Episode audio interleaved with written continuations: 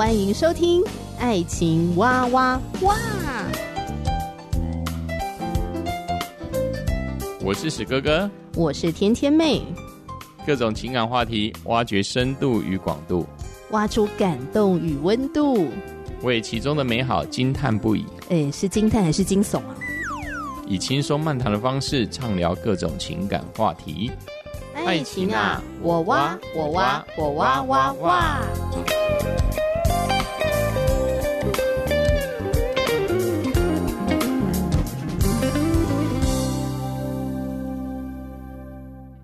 我是史哥哥，我是天天妹。好，上一次我们聊同居的话题嘛，嗯、那今天呢，主要呢是放在如果我们渴望建立亲密的关系的话，那么在婚姻当中可以怎么样透过圣经的真理来帮助我们？哎，我说实在话的，讲到同居这两个字，圣经完全没有出现，古代根本没有同居这两个字。嗯哼，你看。那个上帝创造了夏娃，然后把夏娃领到亚当面前的时候，嗯哼，基本上他们就结婚了。是，他们发生了性关系，他们其实就是夫妻关系了。他们其实就是结婚了。嗯、然后上帝是他们最佳的证婚人。嗯哼，真的是蛮还蛮有趣的啦。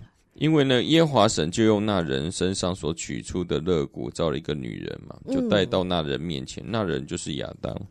那人说：“这是我骨中的骨，肉中的肉，可以称她为女人，因为她是从男人身上取出来的。”这就像刚才天天妹所说的嘛，嗯、上帝就是他们中间的证婚人，因为他们就是直接就被律定你们就是夫妻了。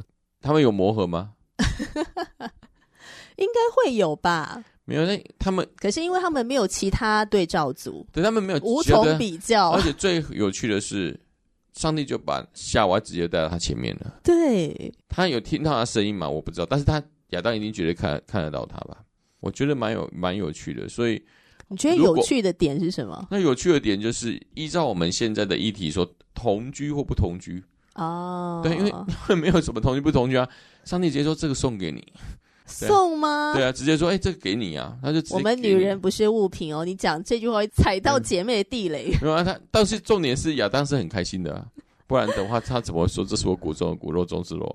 我觉得很好啊。对啦，那其实是呃亚当送给夏娃的一个情歌啦。对啊，他一定是觉得很好啊。是啊，什么骨中的骨肉中的肉，其实想起来蛮肉麻的。我觉得是一个很大的赞美吧。就是什么？我中有你，你中有我的一种感觉。我觉得很多的男孩子要学这句话。当然，自己的妻子可能会有时候会死白眼这样子，请用现代话来跟我说好吗？好，那世上真的没有完美的婚姻啦。虽然我觉得亚当跟夏娃他们非常完美，而且他们当中也没有什么第三者。因为伊甸园就是他们两个人，对，就只有他们两个人，花花草草啦，嗯，哦，还有其他的动植物嘛。而且他们两个呢，就是彼此专属的。嗯哼，虽然有的人讲说，你看亚当都没选择权，就是 上帝帮他创造了一个夏娃，然后他就得接受。可是我相信，当亚当会唱出这样的情歌，嗯哼，就是代表他是欣然接受的，嗯，他真的非常的开心接受这个礼物，嗯，就是上好的礼物这样，嗯好，就没有那种哎被强迫中奖的一种感觉。嗯那世上没有完美的婚姻，可是如果夫妻按照呃圣经的建议去做的话，其实是呃相对来说可以让我们的婚姻变得幸福快乐的。嗯、那我们就从圣经的一些经文里面，呃，给我们的呃一个启发，有四个部分。呃，嗯、是在婚姻生活当中很重要，你要当做一个目标，你要努力去达成。嗯，那努力去做的时候，我们的婚姻是会越来越幸福的。是，嗯哼。那第一件事情呢，就是我们一定要优先考虑配偶的需要。嗯哼，嗯，在哥林多前书的第七章第三节这边提到说，丈夫当用合一之分待妻子。妻子待丈夫也要如此。嗯、这节经文乍听之下还蛮抽象的。什么叫做合宜之分？嗯、合宜之分这是什么意思呢？说实在，是两个人彼此要有一个彼此尊重的心哦，这是蛮重要。嗯、因为你自己觉得自己合宜，对方不一定合宜哦。对，对，所以可以，但但是这圣经里面讲也很清楚。我们要存敬畏基督的心，彼此顺服。当然，这并不是说我们要把妻子看得比神大，这个不是这意思。但是重点是什么？嗯、两个人的心必须要有其一向着神，也就是说，大家都在神的规矩里面做任何的事情跟举动。嗯，我觉得这是蛮重要的。我觉得这是非常重要的一个基础。嗯、那我们一起在这个基础当中，有这个大原则当中，嗯、去学习什么叫做考虑配偶的需要，嗯、呃，去学习怎么样尊重。我们刚刚聊到什么是合宜之分，可能真的每一个人的标准跟看法真的不一样。你觉得是合宜的，我可能觉得很不合宜，或者相反过来，这真的非常的需要是沟通，达成一个共识。嗯当然，在身心里面的标准是更高的，因为丈夫是要用自己的生命去守护自己的妻子。嗯，所以在各方面，如果要进入婚姻，尤其是对丈夫而言，基督徒的的的丈夫，你真的要为你的妻子舍命吗？我觉得这部分可能要去思考一下。嗯，对男孩子来说是一个很大的一个挑战跟牺牲。不过，我觉得就是因为我们。顺从耶稣，所以我们能这样做，因为耶稣为我们最定在十字架上，嗯、对，所以这是我们的目标了。我觉得在这样的婚姻当中，嗯，当然对女孩子来说，对丈夫，你看丈夫有很多的很奇怪的一些习惯，可能你怎么讲都讲不听，但是他就是你的丈夫了，那你如何去呃去自处，或是怎么样去还是尊重他？这就是两个人在。嗯这一个信仰之中，我觉得很大的一个挑战呢。像史哥哥，我问你，你觉得我们两个之间的相处有用合一之分吗？我觉得是彼此尊重彼此的一个生活的习惯跟态度。那这个东西，你说有一个固定的什么标准，我倒觉得没有，因为每对夫妻他有不同的对对方的一个判断啊。例如，例如啦，就就这样，我自己的习惯，嗯啊，我自己的习惯，例如史哥哥每天。每天都要读圣经，例如十章，但是天天妹可能每天不用读这么多章啊，就是说她就可能每天就没有这么多时间读读十章，那我不能用我自己的标准去要求她。我们又不违反圣经的原则之下，我们是彼此是尊重对方的一个行为，我觉得这就是合宜啊。他不牵涉到圣经的基要的真理啊，因为我们都趋向神，我们都。信赖神，嗯、但是在生活的其他的部分，嗯、我们不以违背神的法则为主，彼此尊重对方的习惯嘛。是，我觉得这个比较合乎这里面的合宜了，因为圣经的准则是不会改变的，我们必须完全遵守。但是其他部分的习惯，我觉得只要不抵触圣经的基本道理，嗯、这都是彼此尊重的范围。讲到这边，我就突然想到，曾经有一个做婚辅的传道人，嗯、他就提到说，什么叫合一呢？你如果你想知道自己是不是有用合一的方式去对待你的另一半，那你就直接问他说：“你觉得在生活当中，我有尊重你吗？”看他怎么回答。如果他的回答是迟疑的。不太尊重，那就知道了。对对对，对啊、那你就知道其实可能没有合宜之分。对，这个时候呢，你就要问你的另一半说：“哦，那你觉得哪里让你感觉到没有被尊重？嗯哼，那我做什么是让你觉得被尊重？嗯哼，好，那我们就是要投其所好，嗯哼，用对方可以感受到我们的尊重、我们的爱意的方式来对待他。”对他而言，就是合宜之分了。嗯、合宜就是合适的方式，嗯、适合适合他的方式了。嗯，嗯，所以要优先考虑配偶的需要。好，那么第二点可以帮助我们让婚姻变得幸福快乐的，就是要努力爱配偶，然后互相尊重。嗯哼，其实刚。跟刚刚那一题也是还蛮像的啦，但又有这么一点不太一样，因为我们刚刚第一点是优先考虑配偶的需要嘛，嗯、那配偶的需求可能跟你的是不一样的，是，那你是否能够优先愿意先放下自己的坚持，然后先去满足配偶的需要？嗯哼，那第二点呢，这个是要努力爱配偶，互相尊重，这样。在以佛所书五章三十三节，你们个人都当爱妻子如同爱自己一样。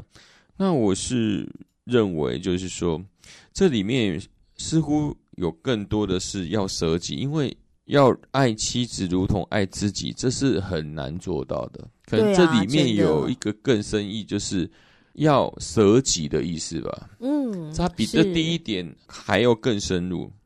不管我们的另一半，他喜好什么，嗯，我们除了尊重他之外，其实更多的是，即使我不喜欢呃他的某些兴趣，我们也可以去怎么样，我们也可以去支持他。啊、哦，是，对，我觉得这个东西就是一种舍己啊。例如史哥哥很喜欢看棒球，那天天妹事实上看不懂棒球，但是他愿意去陪伴我。对，对这个这个事实上，这就是一个我们爱自己之外，我们把爱自己的心，我们也用在别人身上。我觉得这部分是我觉得最贴心的，就是明明天天妹对史哥哥这些兴趣，他可能完全都不知道，但是他愿意做这样的一个陪伴。嗯，那对史哥哥而言，啊，那天天妹喜欢跳舞，有时候跳舞之前他要热身，要拉筋，或是天天在家里要做一些拉筋动作。那史哥哥爱他的方式就是帮助他拉筋。啊、哦，对，我会跟喜哥讲说，现在来帮我压我的腿啊，压我的背啊之类的。但事实上，这是是蛇哥哥的兴趣，完全不是，因为帮人家热身，事实上是没有兴趣。那个没兴趣是又害怕自己会弄伤别人，因为有的动作是比较粗鲁嘛。哦嗯，但是为了爱天天妹的缘故，我愿意这样做。对，然后史哥哥有时候就会放下自己手边正在做的事情，对，然后就来帮我，嗯哼，这样子。哎，其实我觉得啊，如果能够做到第一点，优先考虑配偶的需要，就是愿意努力的去做，其实呢，一定也会带出第二点，就是努力爱配偶，互相尊重。对。因为如果你不努力爱配偶，你不尊重他，你怎么可能优先考虑他的需要呢？嗯、所以这两点一定是相辅相成的，嗯、而且都带着一种呃，其实就是舍己，嗯、呃，舍己在当中的。如果一个人他非常的坚持要以自我为中心，我的需求才是那个优先要被满足的。那其实他很难彼此尊重的，嗯、他也很难考虑别人的需求，嗯、然后他也其实就是只是爱他自己，嗯、配偶变成是次要的了。那第三点呢，是要留心自己说的话，哦，留心自己说的话。哎，我觉得这点真的还蛮重要的耶。看过很多夫妻，好像夫妻做久之后，说话会越来越随便，很多话语就像呃利刃一样嘛。嗯，很多时候我们就是很不经意的说出一句话，那不知道对方已经被被捅刀，已经已经在地上趴在那边流血了吧？对，情感越熟悉彼此，所以好像那一种对对方的一个贴心，嗯，慢慢的就没有这么的热切，又或许是我们的一些说话的本性就露出来了。嗯，那种本性就是我们本来就是一个很喜很很很喜欢挖苦的人，只不只不过是在恋爱的时候我们把自己收敛了，但是结婚之后呢，嗯、就显露出来我们的锋利。对 对对，对这这个说话是也是对史哥哥而言也是、呃、需要常常去醒思，还有被管教的。如同箴言十二章十八节，就是说话浮躁的如刀刺人，智慧人的舌头却为医人的良药。我就想到以前啊，我也会说一些开史哥哥的玩笑。我的用意当然不是为了要伤害他，我的用意当然是觉得很好玩。嗯哼，好比说我们两个之间很经典的吵架事件，那个仙人掌事件，就是我买了一个可爱的仙人掌盆栽回家，放在史哥哥的书架上。然后史哥哥有一天呢，要去拿他的书，就被仙人掌的刺给刺到了。嗯、然后刺到之后呢，他的手就有点流血，而且其实蛮痛的。嗯、他的针很刺嘛。嗯、哼然后呢，我现在觉得史哥哥这个反应好可爱哦。然后我就说：“哈哈，你被仙人掌刺到嘞，怎么这么可爱？”史哥哥整个大怒。我整个变脸，对，因为我最需要说安慰的时候，我竟然被嘲笑。对你来说，原来我说的这个话是嘲笑的话，哎，就是一点都不可爱，一点也不安慰你的心。嗯，然后相反的是让你就是伤心的，是火上浇油的。对，所以真的说话浮躁的如刀刺人，智慧人的舌头却为伊人的良药。所以真的要留心自己说的话。如果我们这么爱对方，他是你生命当中很重要的一个人，那我们为什么在说话上面，我们可以这么的不经意的去伤害他呢？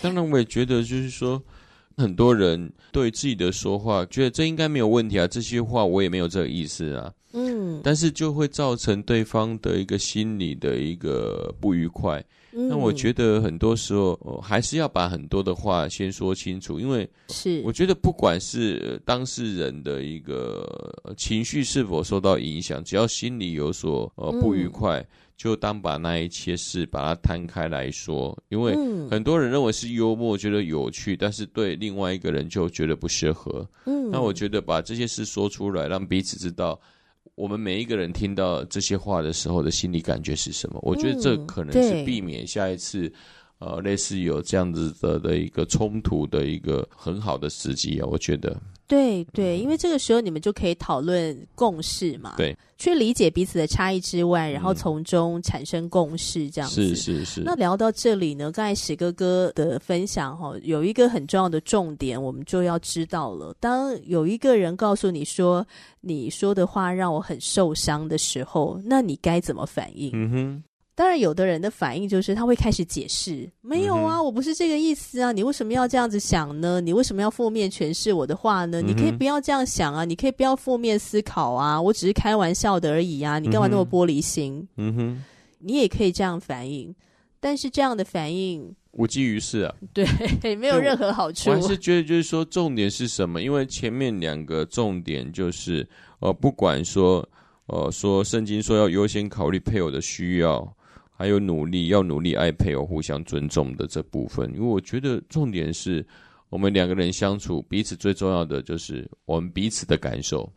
我觉得那个感受，你说是绝对的真理，我觉得也不一定是绝对的真理。但是因为我们爱他，对，所以我们要把这个东西吸收进去，因为他在我心中是最大的。所以他当他觉得不愉快的时候，我们事实上就要尊重，不仅是尊重，并要接受。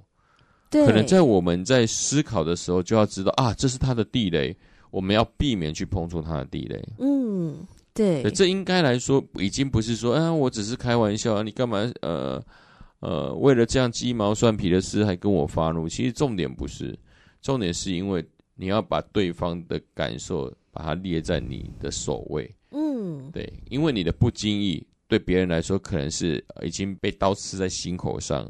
对，已经倒在旁边了。没错，对，所以其实这个呢，非常的呼应第一点，什么叫优先考虑配偶的需要？嗯、在那个当下，我们有没有优先的同理配偶他的受伤的心情，以及他需要被同理，是他需要被安慰。那如果我们还在那边要辩解，然后不愿意先放下自己的一个坚持，那其实我们并没有在用合一之分在对待他。对。嗯，我们是在一个自我中心里面，没错，甚至还会觉得自己是一个受害者的一种角色，这样子。嗯所以要留意自己说的话，是那会留意的。呃，这个心情的前提是因为我们很爱他，是我们很在乎他，嗯、因此我们会留意自己说的话，嗯、而不是出于一种恐惧，好像害怕得罪他。嗯哼，哦，因为有些人会讲说，那以后什么话我都不敢讲了，谁知道哪一颗地雷又突然爆炸了？那我个人认为，哈，如果你心里面有这个疑虑的话呢，嗯，当然我可以理解你的疑虑啦。可是另外一方面呢，我也想告诉你呢，你也不需要有这个疑虑，因为你一定会踩到他的地雷。嗯、你想想看，你跟一个人结婚，你要跟他相处这么多年，你要跟他磨合那么多事情，你怎么可能不踩到他的地雷？嗯、你一定会踩，而且呢还会继续踩下去。嗯、重点是，当你不小心误触这颗雷的时候，哈、我说的是不小心哦，不是刻意的，不是你明明知道有一颗雷在你面前，你有看到。他，你还故意大拉拉给他踩下去哈？我说的是不小心的踩到，不小心踩到之后，你的反应是什么？嗯哼，这才是考验你们关系的时刻。嗯、对，所以留意自己说的话。嗯，好，那么第四个很重要的是要有耐心，而且乐意原谅对方。嗯哼，哎，你觉得这两件事情为什么会写在一块儿？因为我们常常就是没有耐心啊，因为没有耐心就引发冲突啊，引发冲突当然就彼此对立，怎么会原谅对方呢？哦，对，我觉得人的心就是以自我为中心嘛。嗯，自我的中心可能说一一两次就已经没有耐心了，没有耐心就会脾气起来，嗯、脾气起来就会造成彼此之间的一个冲突。嗯，对。但是圣经并没有说我们不能冲突，并不能生气，但重点是我们要怎么样去面对，怎么样去和好吧。嗯，对啊，所以是最大的和好的做法就是乐意原谅对方嘛，就像哥罗西书三章十三到十四节嘛，主怎样饶恕了你们，你们也要怎样饶恕人。嗯，因为什么样？因为我们在基督信仰里面，我们人天生就犯了罪，但是因着我们归信耶稣基督为我们罪定在十字架上，所以他借着他的宝血，借着他的赦免，饶恕了我们，所以他也要求我们。与人之间的关系，更不用讲是亲密关系当中，而且有时候还要给自己更大的勇气，就是反复的老鼠。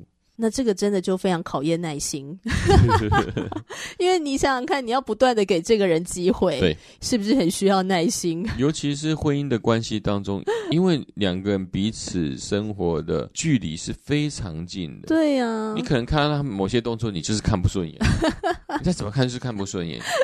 当然都是会有每一个人都跟每一个人之间都有一个坎嘛，对，就像你说有些是地雷，我们一定会踩到对方地雷，但是每次踩完之后，因着我们爱对方，我们就不断的要用神饶恕我们的爱去饶恕对方。我突然想到，我们两个每次史哥哥要去上厕所的时候，我都会有点半开玩笑问他说：“你什么时候要学习坐着上厕所？”那我就说 不要。哎、欸，我在节目里面讲这件事情，你会不会尴尬？哦，不会啊。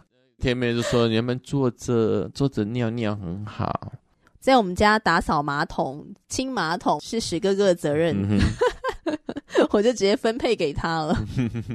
好啦，这个也是很需要耐心，嗯，嗯，因为你知道，不是你改变对方，对方也不是你有办法改变得了的，是只有上帝有办法改变他。嗯哼，如果他需要改变的部分是很重要的，上帝看为重要的，那我相信上帝一定会帮助他改变。嗯哼，那如果这一点他一直改不了，也不是我们用逼迫的方式，或者不断跟他碎碎念讲道理，他就有办法改。嗯、对。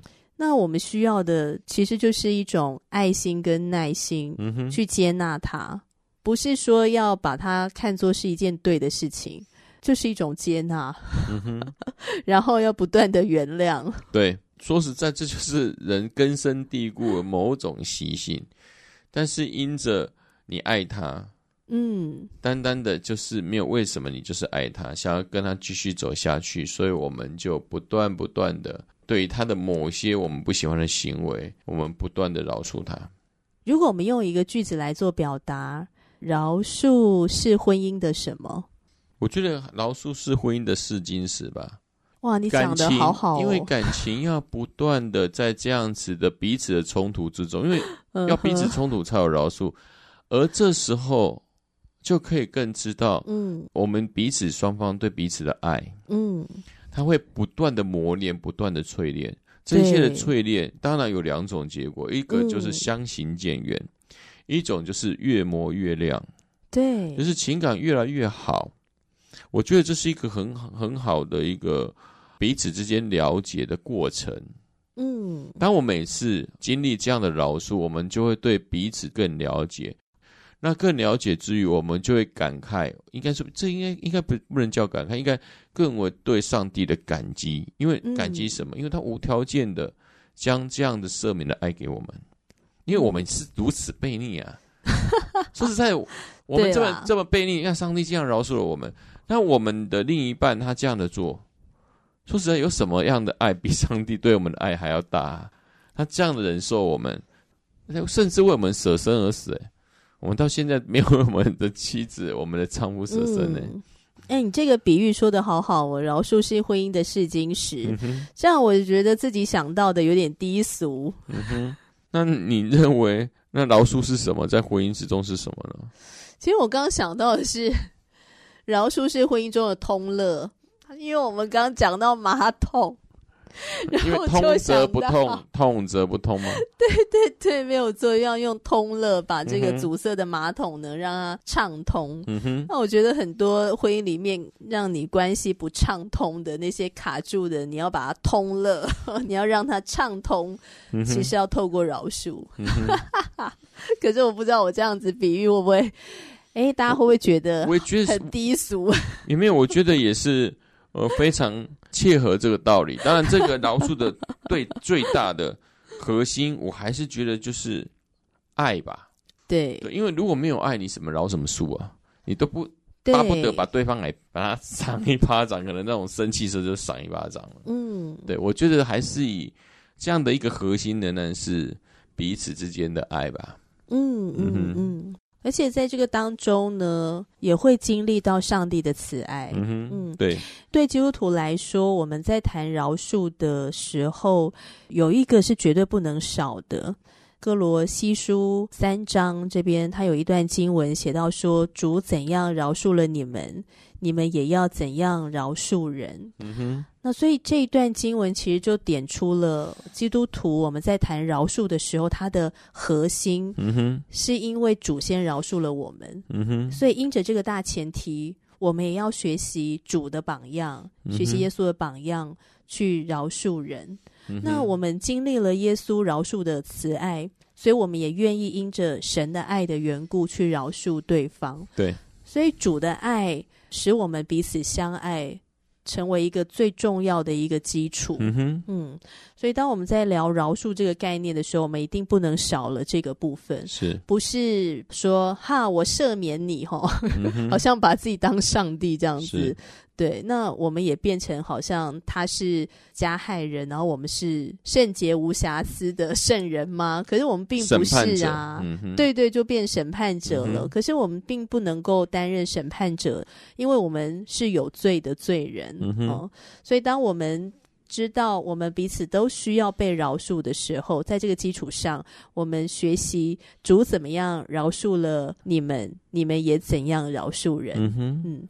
所以，透过圣经真理，其实帮助我们去建立更亲密、更幸福、快乐的亲密的关系。嗯、虽然有一些的经文呢，都不是直接指着婚姻说的，可是这些经文、这些真理所要告诉我们的大原则，却是可以直接运用在婚姻关系里面。对，嗯，嗯，那如果我们愿意去持守它，把它拿起来使用，我们在使用的过程中，如果你遇到困难，你觉得好难哦。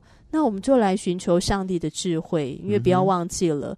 嗯上帝是亚当跟夏娃他们之间最佳的证婚人，是主婚人，也是他们的中保。嗯哼。那么，上帝也是我们每一个人婚姻的中保啊。嗯哼。甚至就算我们没有在婚姻当中，我们是一个单身的人，上帝也是你一生中最重要的中保。嗯哼。就是我们的生命都在他的手中。是。那我们可以来寻求上帝的智慧。嗯。那很多时候。